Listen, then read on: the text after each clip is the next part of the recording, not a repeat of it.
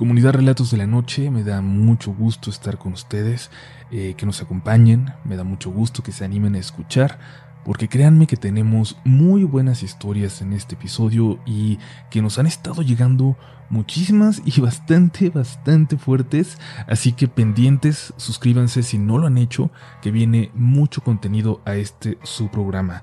Vuélvanse parte de esta comunidad solamente tocando ese botoncito que dice seguir o suscribirse dependiendo de dónde nos escuchen.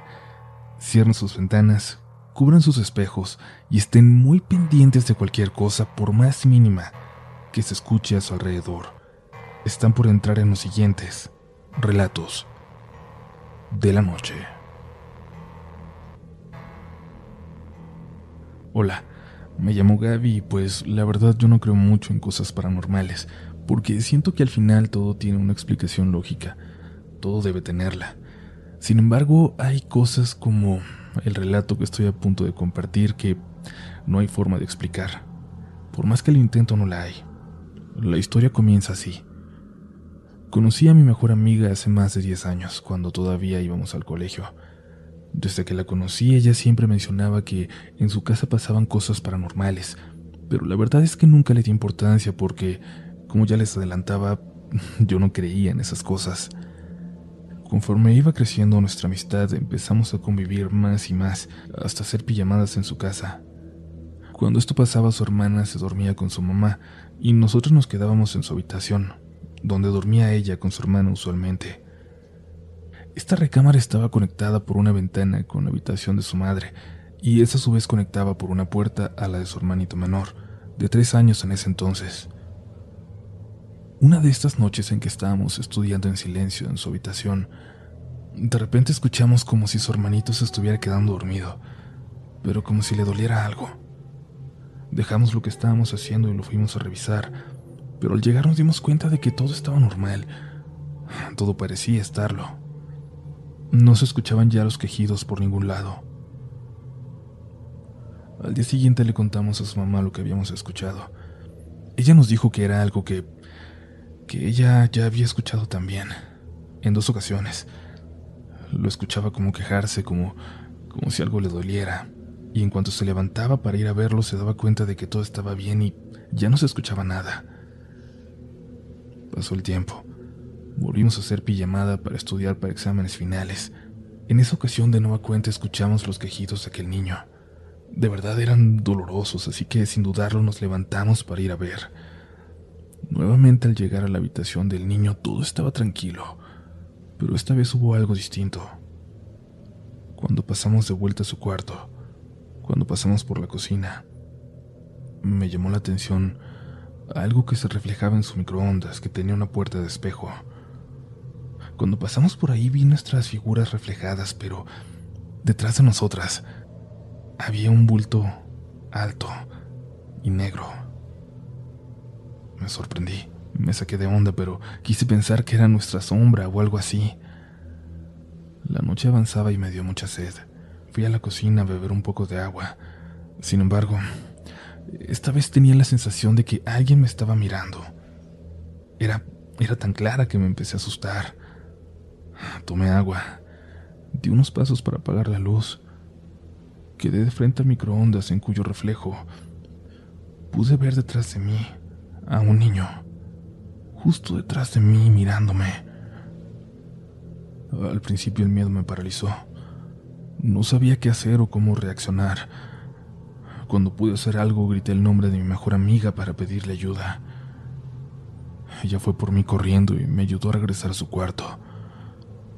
Al entrar yo estaba temblando y le intenté contar lo que acababa de ver.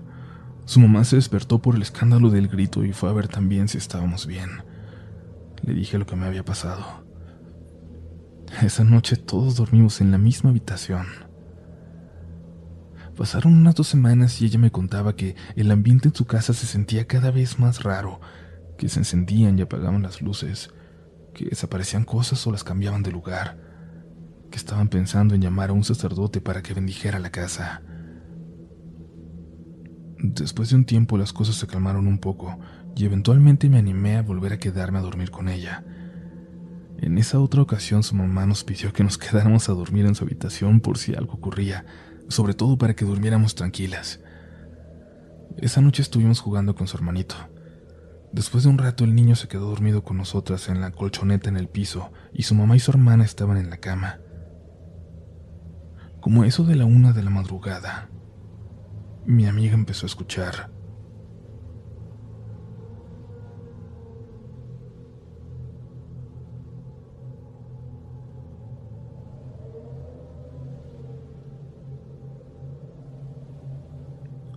Quejidos. Quejidos que sin lugar a duda venían de la habitación de su hermano. Ese hermano que estaba dormido en medio de nosotras. Me despertó. Despertamos a su mamá y también alcanzó a escucharlos. Nos pusimos a rezar y cuando terminamos, aquellos quejidos ya habían dejado de escucharse un rato antes. Así que intentamos dormir.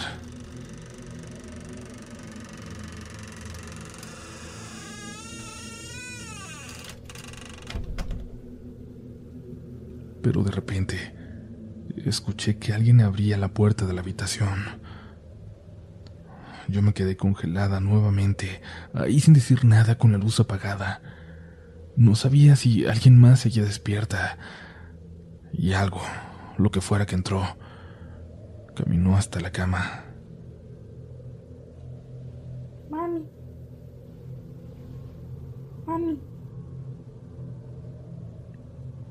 Alguien parecía querer despertar a la mamá. Noté que mi amiga estaba despierta. Le vi los ojos llenos de terror mientras apretaba a su hermanito dormido entre nosotras. Hija, ¿el niño está con ustedes? Preguntó la señora de pronto. Sí, mamá. Aquí está, le contestó. Yo no soy tu mamá. No te quiero en mi casa, no te quiero cerca de mis hijos. Fuera de aquí. ¿Me oíste? Fuera de aquí dijo su mamá muy enojada, llena de rabia, a lo que fuera que estaba allí con nosotras. Luego se levantó de repente y encendió la luz. No había nadie, pero la puerta estaba abierta. Todas nos levantamos. Salvo el niño, todas habíamos escuchado eso. Todas estábamos despiertas. Eran las 3.25 de la madrugada. La mamá de mi amiga nos contó que, que despertó cuando sintió una mano pequeña que le movía las sábanas. Al principio pensó que era su hijo porque aún estaba dormilada, así que intentó tomarle la mano, pero lo que sintió fue algo espantoso. Una manita fría, totalmente fría, que la terminó de despertar por completo, que la hizo preguntarle a su hija si el niño seguía ahí entre nosotras en el piso. Yo no sé, ellas tampoco. Nadie sabe lo que pasó esa noche. Nadie lo puede explicar. Un sacerdote a los días bendijo la casa, pero al tiempo, a pesar de todo, ellas prefirieron mudarse de ahí.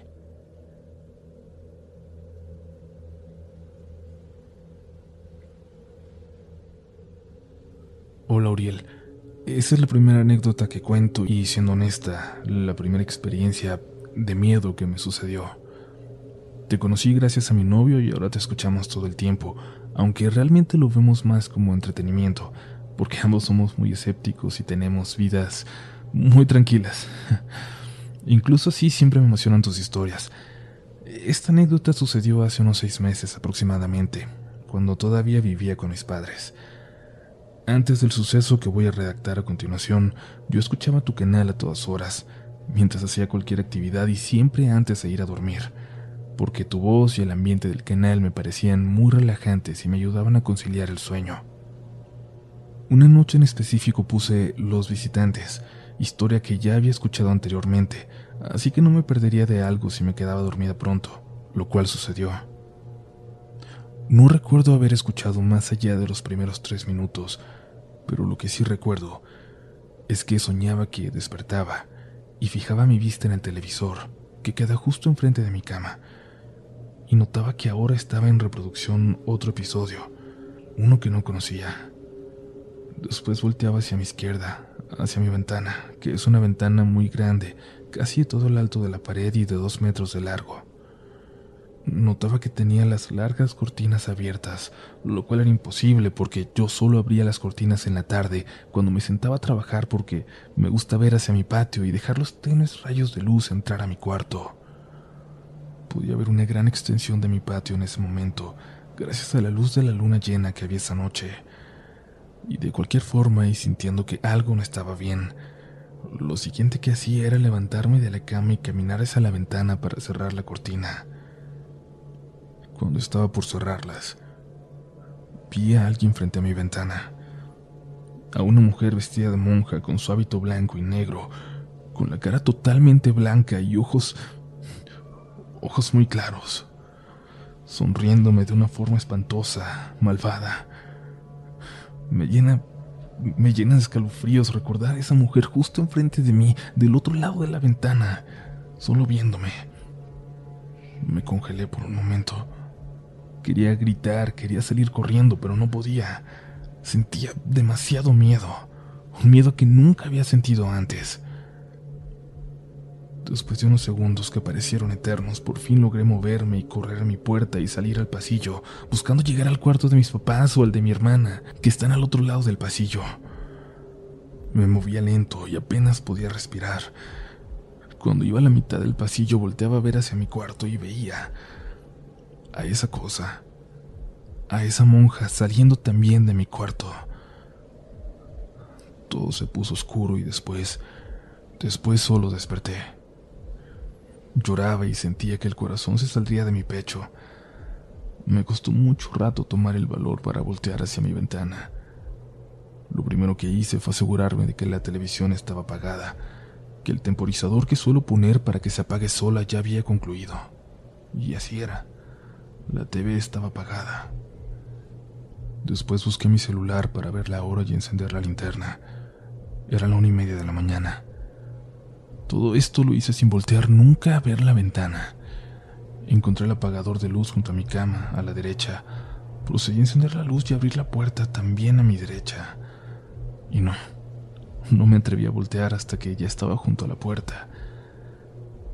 La cortina estaba cerrada.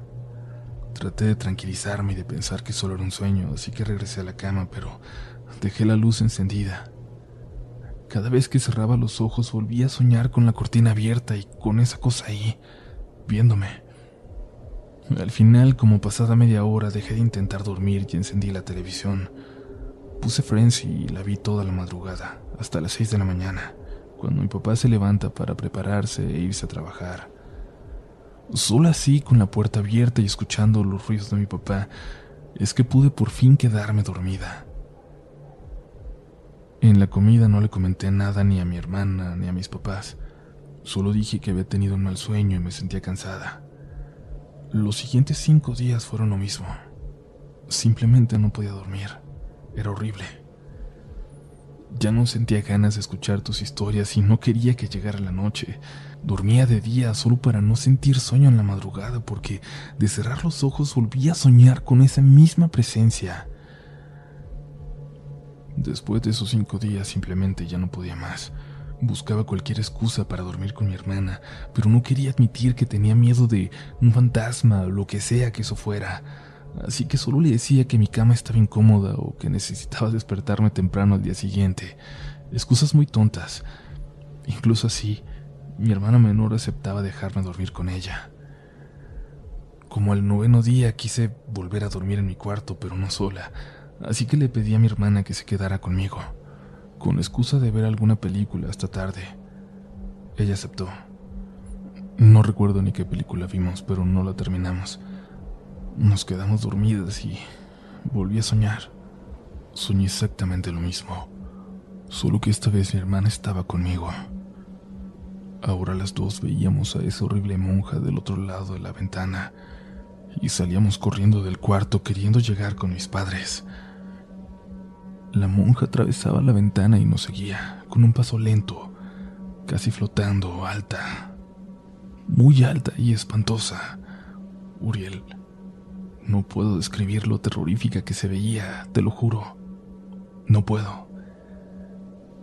Mi hermana tomaba fuerte mi mano y me decía, ya no más, ya no te va a molestar, Fer. Así que se volteaba hacia esa monja y ella comenzaba a gritarle que me dejara en paz, que se fuera, que se fuera o ya vería lo que podíamos hacer. Ella gritaba y gritaba hasta que la monja regresaba a mi cuarto, atravesaba de nuevo la ventana rumbo al patio y desaparecía. Desperté, vi a mi hermana a mi lado y me tranquilicé. Volví a dormir y gracias al cielo ya no tuve más pesadillas esa noche. Pero en la mañana, en el desayuno, mi hermana me contó un extraño sueño que tuvo. Yo estaba muy sorprendida al escucharla. Me contó que soñó con una monja, con la misma monja que yo había estado soñando y de la cual no le había contado a nadie todavía. Me dijo que estaba afuera de mi ventana, que entraba al cuarto y nos perseguía por el pasillo. Me dijo que ella se armó de valor y la enfrentó, gritándole que se fuera, que me dejara en paz, que nosotras podíamos más. Yo no podía creerlo. Le conté todo lo que había estado sucediendo conmigo y nos quedamos en silencio un buen rato, pensando, tratando de encontrarle alguna lógica a la situación. Ella rompió el silencio finalmente y dijo, bueno, al menos ya no te va a molestar. Así fue. Después de eso todo volvió a la normalidad. Volví a mi vida tranquila. A veces aún me daba miedo volver a dormir, pero al menos ya no tenía esa pesadilla, ni veía a esa monja. Lo que sí sé es que desde aquella experiencia ya nunca he vuelto a escuchar tus historias sola, mucho menos antes de dormir.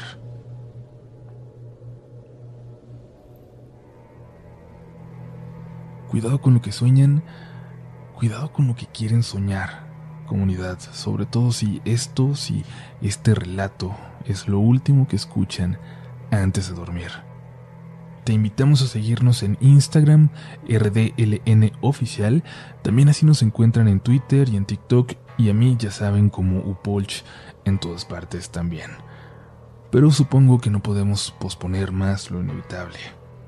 Es momento de continuar con las historias de esta noche.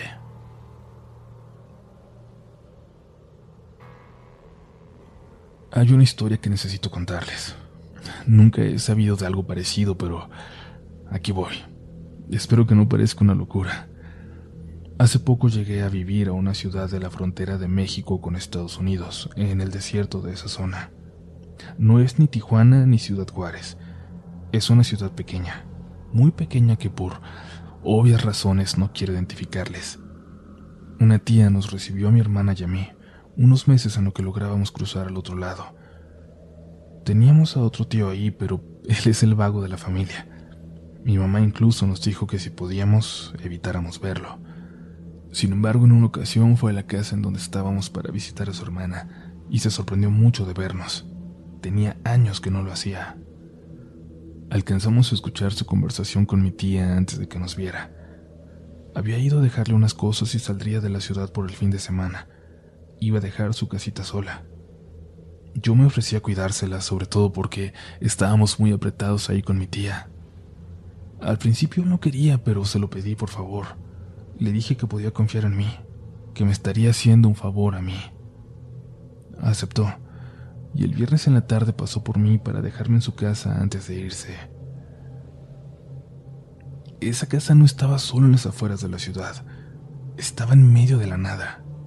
Era un campo de algunas casas rodantes, algunas apenas en pie de madera, con techos de lámina. Lo vi desde la carretera.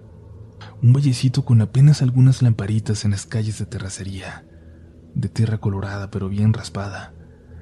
Se extendía hasta donde me alcanzaba la vista.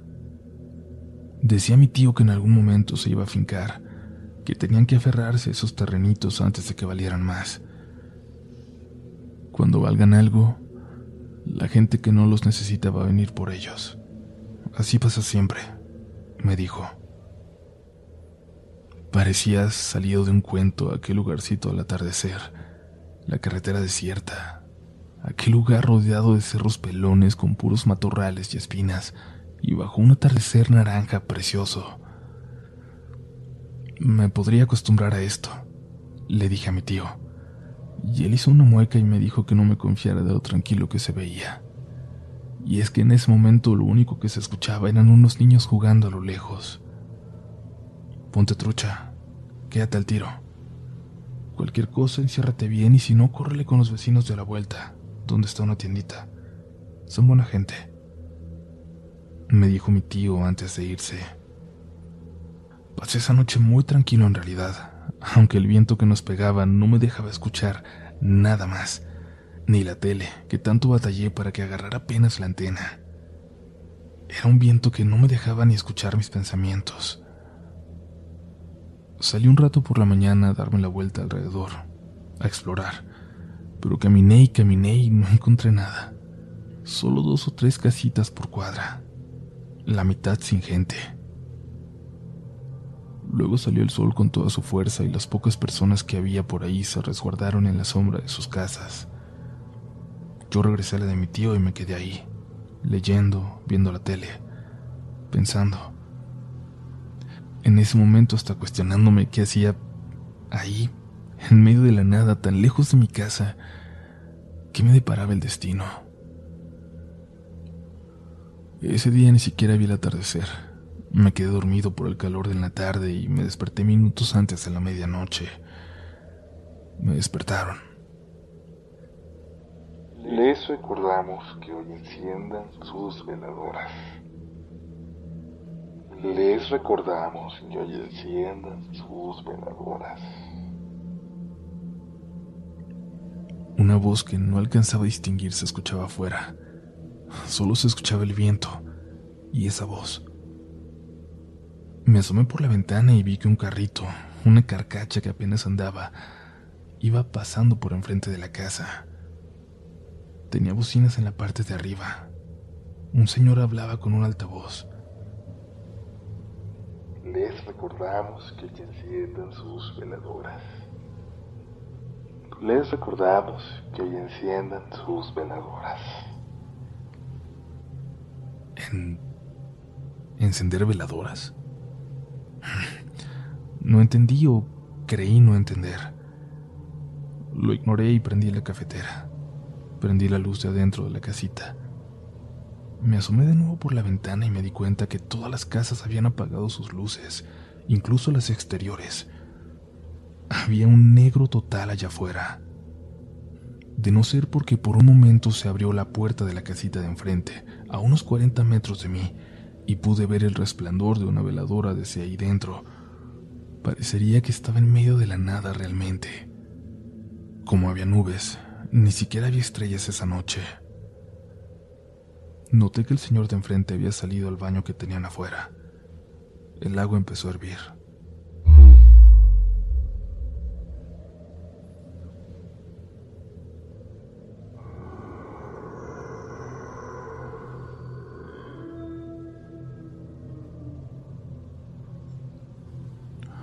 El suelo se cimbró de pronto. La casa tembló por un segundo y luego escuchaba algo allá afuera, algo a lo lejos. Me asomé de nuevo por la ventana. Vi cómo el señor salió corriendo de vuelta a su casa y se cerró de nuevo la puerta, y parecía que había desaparecido. Todo estaba oscuro otra vez. Evidentemente, excepto esa casita en donde yo estaba.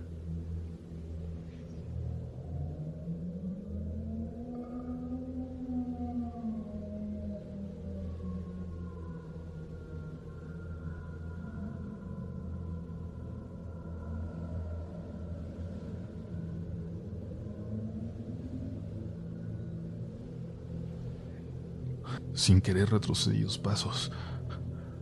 Eso se había escuchado en la calle de atrás. Apagué la estufa, apagué la luz.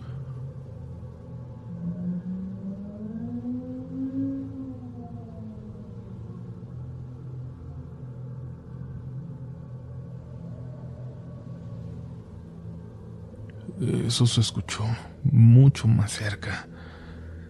Me recargué. En mi mano derecha, casi sin darme cuenta, tenía una veladora blanca.